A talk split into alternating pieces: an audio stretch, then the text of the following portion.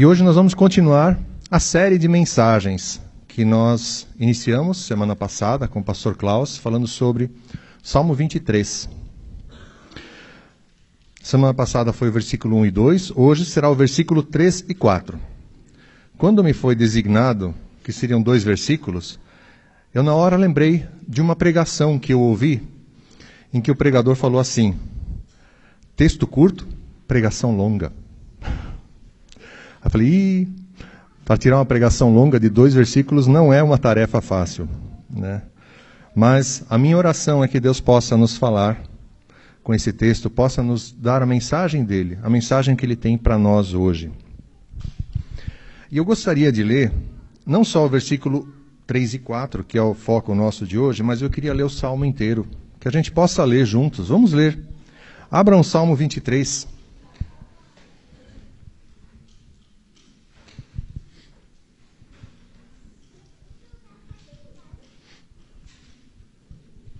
Lá diz assim: O Senhor é o meu pastor, de nada terei falta.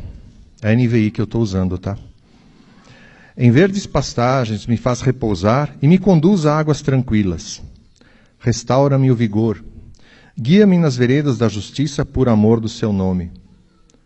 Mesmo quando eu andar por um vale de trevas e morte, não temerei perigo algum, pois tu estás comigo. Tua vara e o teu cajado me protegem. Preparas um banquete para mim, à vista dos meus inimigos. Tu me honras, ungindo minha cabeça com óleo e fazendo transbordar o meu cálice. Sei que a bondade e a fidelidade me acompanharão todos os dias da minha vida, e voltarei à casa do Senhor enquanto eu viver. Até aqui. Esse salmo é considerado um salmo davídico. O que, que quer dizer isso? É de autoria de Davi. Sabemos que Davi foi rei de Israel depois de Saul, né? Quem conhece essa parte da história, né? Só que antes dele ser ungido rei, ele era pastor de ovelhas. E Davi tinha um dom de escrever poesias e músicas. E isso fez com que ele escrevesse muitos dos salmos que nós conhecemos hoje. Porque ele conseguia transportar situações do dia a dia para um estilo literário, um estilo musical, um estilo poético. E a gente pode inferir que esse Salmo 23 reflete muitas situações que ele próprio vivenciou naquela época. Então a gente pensa assim também, no mundo de hoje nós também passamos por muitas situações. O mundo moderno traz muitas coisas para nós. Muitas muitas dificuldades, muitos desafios, muitas coisas boas também. E eu lembro de ter também ouvido uma, o, acho que foi o pastor Saião que falou, que nós somos como bombas relógios ambulantes. Opa, mas isso não quer dizer que nós sejamos explosivos, tá, gente? É apenas dizendo que o nosso material genético, a nossa carga genética, ela contém todas as nossas características, do jeito que nós somos. Então, se a gente se olhar no espelho, nós vamos ver uma expressão física dos nossos genes. A nossa carga genética vai, vai nos, nos mostrar isso. Desde o nosso nascimento até, até, o, até o dia da gente partir daqui, o que nós vamos ver no espelho é aquilo, é a manifestação do que está dentro das nossas células, desde que nascemos. E em determinados momentos da nossa vida, algumas coisas foram mudando, foram aparecendo outras características, né? Por exemplo, até uma certa idade eu tinha cabelos. Pois é.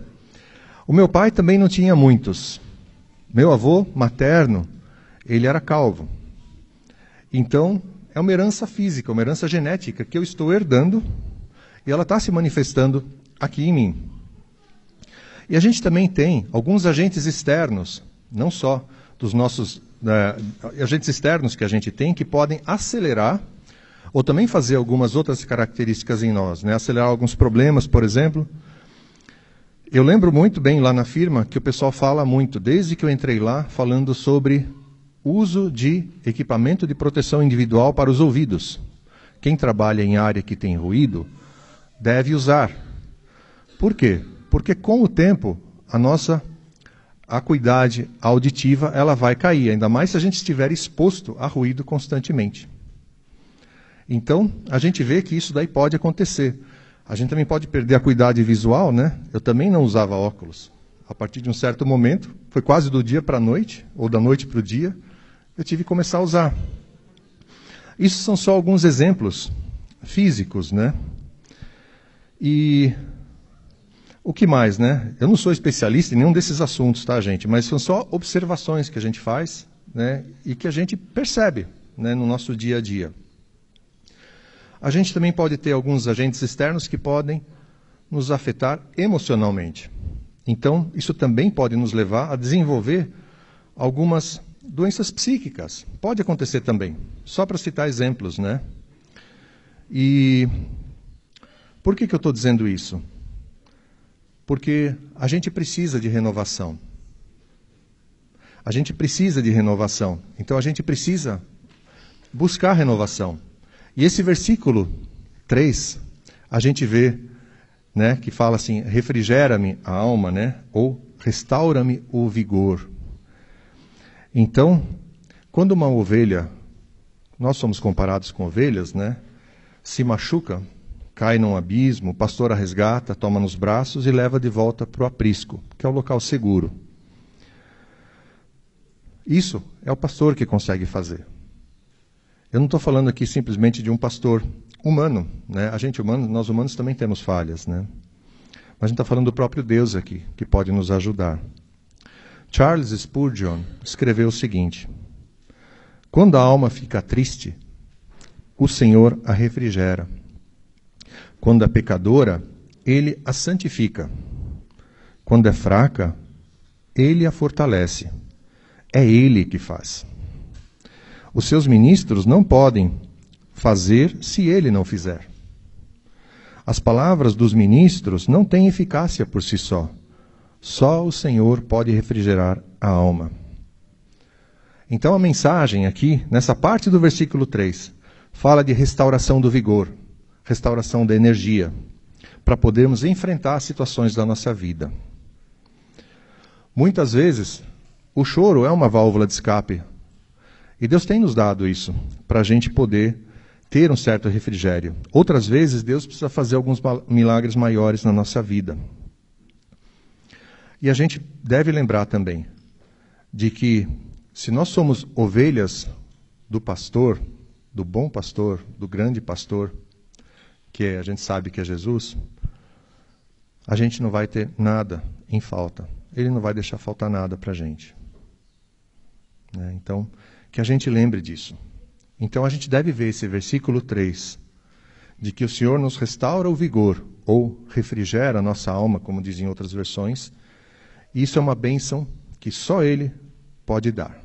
É só Ele que pode nos proporcionar isso. Que a gente tenha isso em mente sempre. E continuando no versículo 4, né, guia-me nas veredas da justiça, por amor do seu nome. Esse salmo, apesar de usar figuras de ovelha e de pastor, também nos revela mais sobre o próprio Deus. Né? Por que, que revela sobre o próprio Deus? Porque fala, a gente sabe, a gente sabe e fala constantemente aqui que a Bíblia é a palavra de Deus. Eu acho que todos aqui já devem ter ouvido isso muitas vezes. E quando nós a lemos, ele está se revelando a nós, ele está falando conosco. E a gente aprende, por exemplo, aqui na Bíblia, que só existe um único Deus verdadeiro. Qualquer outro Deus é Deus com D minúsculo. O único Deus verdadeiro a gente pode escrever com D maiúsculo e deve escrever com D maiúsculo. Os outros são falsos. E o interessante é a gente notar que Deus não é suscetível a mudanças de humor como nós somos primeiro lugar. Né?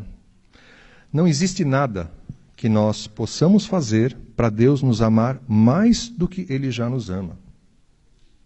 O amor dele por nós já é o maior possível.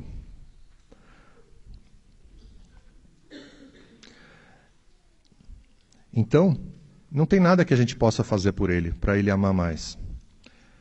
e a gente vê se alguma divindade, por isso digo entre aspas aqui, um Deus falso, pede algum sacrifício para amar mais, a gente pode ver, não, esse Deus não é verdadeiro. Esse Deus não é verdadeiro. É um Deus falso. Um Deus que depende da jujuba, da oferta que é dada a ele, esses são deuses falsos. Mas Deus não é assim. Deus não é assim. E como a gente viu aqui, ele se revela na palavra dele. E na Bíblia diz coisas que ele gosta e coisas que ele não gosta. Por exemplo, ao ler a Bíblia, nós descobrimos que Deus gosta da justiça. Deus ama a justiça. E por isso ele quer nos guiar por esse caminho. Guia-me nas veredas da justiça, por amor do seu nome. A gente tem algumas passagens bíblicas. Por exemplo, Salmo 15, versículo 3. Ali diz assim: Grandes e maravilhosas são as tuas obras, Senhor, Deus Todo-Poderoso. Justos e verdadeiros são os teus caminhos, ó Rei das Nações. Mais passagens. Temos o Salmo 25, versículo 8. Diz assim: Bom e justo é o Senhor, por isso mostra o caminho aos pecadores. Deus é bom, olha só, mais uma característica além da justiça. E ele mostra o caminho a nós que somos pecadores. Então ele diz: vá por aqui. Se você for por ali, você vai cair, vai cair no abismo, vai se perder. Vá por aqui. Quantas vezes as nossas vidas Deus não nos alertou e a gente não deu ouvidos? É. Salmo 119, 137 diz assim também: Justo és, Senhor, e retas são as tuas ordenanças. Salmo 11, versículo 7. Pois o Senhor é justo e ama a justiça. Os retos verão a sua face. Salmo 98, versículo 9. Cantem diante do Senhor, porque ele vem vem julgar a terra. Julgará o mundo com justiça e os povos com retidão. Isso vai acontecer, gente. Isso não é uma utopia. Então, essas veredas da justiça mencionadas no versículo 3 são caminhos planos, retos e certos. Deus não somente nos adverte contra o mal, mas ele também nos guia nos caminhos da justiça. E o faz por amor do seu próprio nome. Não é merecimento nosso. Lembra que eu falei, não tem nada que a gente faça que possa fazer Deus nos amar mais do que ele já ama? Ele quer nos amar. Ele, ele nos ama, vamos dizer assim, ele nos ama. Somos nós que nos afastamos do amor dele.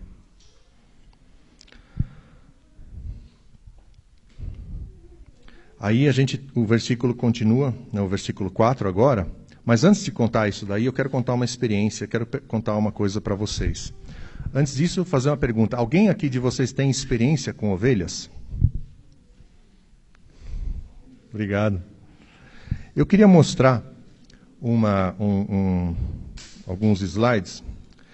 Dá para apagar a luz aqui atrás, talvez? Se der para apagar, acho que fica mais fácil para ver. Obrigado. Obrigado. Alguns anos atrás, a Karen e eu fizemos uma viagem para Santa Catarina. E nós chegamos, passamos numa cidade né, chamada. Deixa eu abrir aqui, deixa eu ver se, ver se aparece. Está pequenininho. Bem-vindo a Campo Alegre. Está escrito aqui. Capital catarinense da ovelha. Alguém já passou em Campo Alegre? Não? Então, capital catarinense da ovelha. E vocês podem ver até aqui, eu coloquei até umas setas vermelhas só.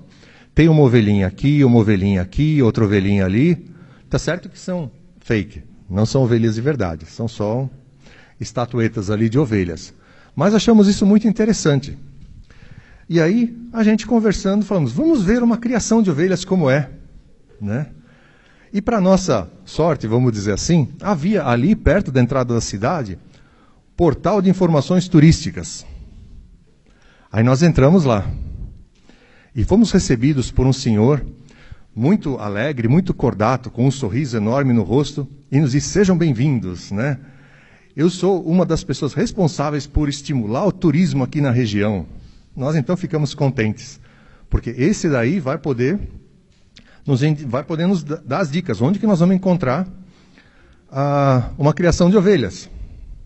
Quando nós perguntamos para ele, ele fez uma cara de interrogação.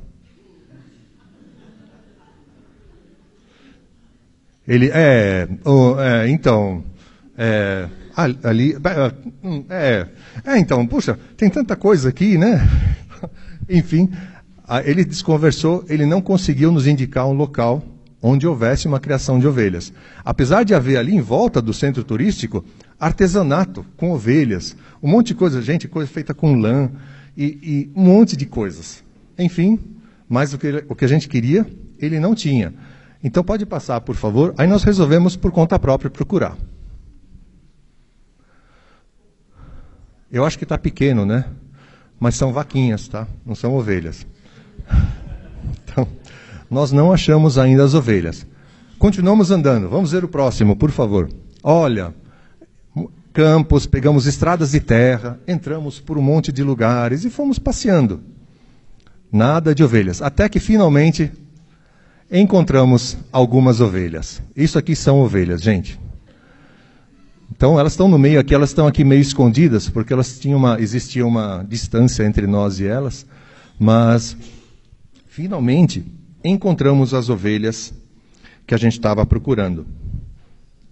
Só que algumas estavam mais perto, elas fugiam quando a gente, a gente chegou, elas tinham algumas mais perto aqui da beirada, elas fugiram. Por quê? Porque as ovelhas fogem elas são muito ariscas.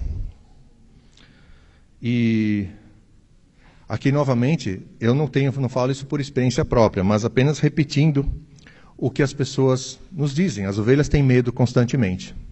É isso mesmo, Soninha? Confere. Elas têm muito medo. Algumas vezes elas têm até medo da própria, do próprio reflexo delas na água. Então, as ovelhas são desse jeito. Interessante que nós somos comparados com ovelhas, né? Interessante isso. Mas talvez o medo delas seja porque elas não têm nenhum elemento natural que as ajude a se defender. Elas não têm dentes afiados, elas não têm garras, elas não têm veneno, não têm nada, não tem um bico também para poder bicar. Então, é assim que nós somos também. Nós também temos medo de muitas coisas medo de nos arriscar, nós temos medo até de Deus também. Em parte isso é bom, ter medo, né? Mas a Bíblia fala que nós devemos temer a Deus. Mas temer não é no sentido de evitar a presença dele. Temer não é no sentido de nos afastarmos dele. Muito pelo contrário. Ele quer estar perto de nós e que nós estejamos perto dele. Esse temor que a Bíblia fala, gente, é para a gente ter respeito pelo Senhor. Respeito quer dizer levar Deus a sério. Todo dia eu tenho que aprender alguma coisa nova sobre isso, gente. Porque eu vejo que a minha carne, o meu eu, ele não quer levar Deus a sério. Aí vocês perguntam: puxa vida, você é presbítero, mas fala uma coisa dessa? Gente, todos nós somos igualmente dependentes da graça de Deus todo dia. Todo dia. E a gente está aqui para quê? Para apontar o caminho, ó, é por ali. O Senhor está aqui, ele nos fala pela palavra dele. Então leiam a Bíblia. Leiam a Bíblia, né? Enfim, o temor do Senhor é o que a gente precisa. E aí, a gente pode ver em Provérbios 14, versículo 27, que há grandes recompensas em temer a Deus. Provérbios 14, 27 diz assim: O temor do Senhor é fonte de vida e afasta das armadilhas da morte. Provérbios 22, 4 diz assim: A recompensa da humildade e do temor do Senhor são a riqueza, a honra e a vida. Provérbios 15, versículo 16: É melhor ter pouco com temor do Senhor do que grande riqueza com inquietação. E somente com esses três versículos a gente já consegue notar o valor e o benefício que tem quem teme ao Senhor. São textos do Antigo Testamento. E a gente sabe que no Novo Testamento, o próprio Senhor Jesus Cristo se denomina o bom pastor. Em João 10, 11, diz assim: Eu sou o bom pastor o bom pastor da sua vida pelas ovelhas. Tem mais uma figura, Igor, pode passar, por gentileza? Isso, vamos deixar nessa figura aí agora. Isso é só uma figura, mostra um pastor de ovelhas, né, umas ovelhas ali, o sol se pondo, provavelmente. E, e as ovelhas, a gente vê, estão perto. Essas ovelhas aqui estão perto do pastor. As ovelhas gostam de ficar perto do pastor. Se nós somos comparados com ovelhas, que a gente também fique perto do nosso bom pastor que é Jesus Cristo. Que a gente não se afaste dele. Lembra que eu falei já aqui no começo, somos nós que nos afastamos, não é ele que se afasta de nós? Né? Então que a gente fique perto dele. E mais uma coisa que eu aprendi sobre as ovelhas que o pastor das ovelhas ele conduz as ovelhas de manhã do aprisco até o local da pastagem. Né? Então ele tira as ovelhas bem cedinho, talvez antes do nascer do sol, e as traz depois de volta no final do dia. E a gente sabe que nesses horários de manhã e de noite, o brilho do sol nos atinge com uma inclinação maior, não é? Meio-dia o sol está aqui em cima, mas quando é de manhã ou de tarde, o sol está ali assim, à distância, né? E a gente então começa a ver mais sombras do que ao meio-dia. Provavelmente, né, foi isso que o, o salmista aqui é, quis dizer, né? Foi isso que o Davi escreveu. E o local entre o aprisco e o local de pastagem, às vezes passava por desfiladeiros, passava por locais perigosos para as ovelhas. Caminhos às vezes difíceis, onde uma ovelha podia cair, onde podia haver animais predadores à espreita, escondidos nas sombras. E por isso, então, e podiam atacar as ovelhas. E então, esse verso 5 que a gente tem aqui, mesmo quando eu andar por um vale de trevas de morte ou sombra da morte, diz algumas versões, não temerei perigo algum, pois tu estás comigo, né? tua vara e teu cajado me consolam. Esse versículo traz algumas promessas quando estivermos andando em lugares assim. A primeira promessa é a coragem. A primeira promessa é a coragem diante dos perigos. A morte ou a sombra dela podem estar rondando por ali. Ela pode até nos espreitar e até nos encurralar, mas nós não precisamos temer não precisamos ter medo disso, porque o pastor está ali junto com as ovelhas. Alguns comentaristas até dizem que naquela região ali do, de Davi, onde Davi vivia, um local geográfico real existia e que era chamado de Vale da Sombra da Morte. E aí também, Spurgeon também nos fala algo a respeito. Ele diz assim: é digno de destaque que não é Vale da Morte, mas Vale da Sombra da Morte pois a morte, em sua essência, ela foi afastada, permanecendo só a sombra. Uns dizem que quando existe a sombra, tem de haver luz em algum lugar. E eles estão certos. A morte fica ao lado do caminho no qual temos de viajar, e a luz do céu que brilha nela lança sombra em nosso caminho. Alegremo-nos, porque existe luz do outro lado.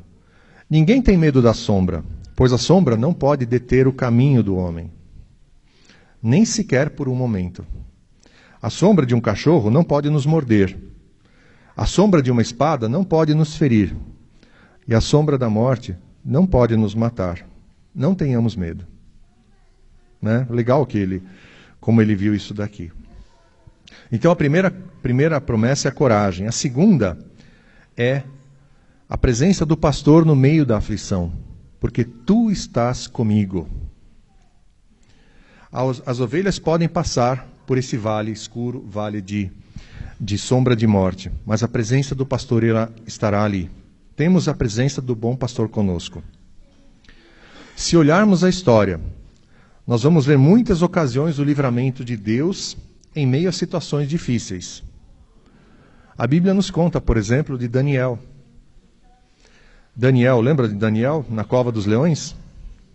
Ele foi jogado na cova dos leões, mas os leões não o morderam.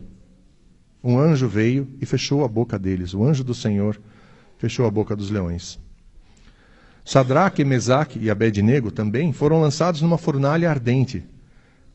Mas ali junto com eles apareceu um quarto homem, que os livrou tanto dos efeitos como da destruição do fogo. Deus não livrou essas pessoas dos problemas, mas os livrou em meio aos problemas. E a terceira promessa é que nós somos protegidos ou consolados, diz em outra versão. A tua vara e o teu cajado me protegem. Aqui na figura a gente vê o pastor segurando um cajado, né? Ou cajado ou vara, né? Eu, eu, eu vi que tem duas vi, vi que tem duas vertentes. Uns dizem que a vara era uma coisa, o cajado era outra, mas o cajado também pode ser usado como vara. Ele tem uma ponta curva, né? E a outra ponta era reta, porque eram duas funções distintas que isso daí poderia ser usado. Uma delas era uma função disciplinar. Quando uma ovelha saía do rebanho, quando ela se afastava do grupo, o pastor ia, tinha que ir lá e dar uma cutucada nela. Volta, para ela voltar para dentro do rebanho. Né? Para ficar perto do pastor. Na semana passada a gente até ouviu o pastor Klaus comentando, eu também vi essa, essa, essa, essa característica de, do pastor às vezes quebrar a perna da ovelha. Forçadamente. Para quê? para que ela fique perto do pastor. E ele vai cuidando dela enquanto ela está se recuperando, para que ela costume ficar perto do pastor e não queira mais fugir. Né? Porque muitas vezes, muitas vezes as ovelhas querem sair fora. Então, essa é uma função da vara, e disciplinar. A outra função é protetora também, né? Que pode afastar algum animal, algum predador que tente se aproximar e também a função salvadora, que é a curva que tem na ponta, às vezes para poder alcançar uma ovelha que caiu num buraco. Alcança e puxa a ovelha para fora. Então, essas são as são algumas funções que a gente tem. Então a gente viu que tem essas três essas três características, essas três promessas de coragem diante dos perigos, a presença do pastor em meio à aflição e a promessa de que nós somos protegidos por ele. Então, que a gente fique sempre assim, pertinho do nosso pastor. E o melhor de tudo é que ele sabe a medida exata de como aplicar cada uma das dessas funções que o cajado tem em nós. Se a gente sofrer demais, a gente não vai suportar. Se a gente sofrer de menos, não vamos entender como o mal é ruim. E provavelmente não iremos querer afastá-lo das nossas vidas. Por isso, Deus, na sua infinita sabedoria e misericórdia, administra para nós a dosagem certa de disciplina, proteção e salvamento do perigo, porque Ele quer nos manter no rebanho dele e assim no caminho certo. E para finalizar, é bom a gente lembrar de uma outra coisa. O vale da sombra da morte não é um local de permanência, é só de passagem. Que a gente não se afaste do bom pastor e do seu rebanho. Amém? Vamos orar. Quem pudesse levantar, por favor.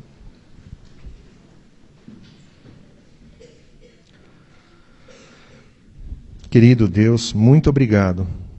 Obrigado porque o Senhor enviou seu filho Jesus que é o nosso bom pastor. Que a gente não queira se afastar dele jamais. Nos ajude a enxergarmos que ele está junto conosco e que a gente aprenda que só perto dele a gente vai ter segurança e salvação. Muito, muito obrigado, Senhor. Pedimos a tua bênção para as nossas vidas. Em nome de Jesus. Amém.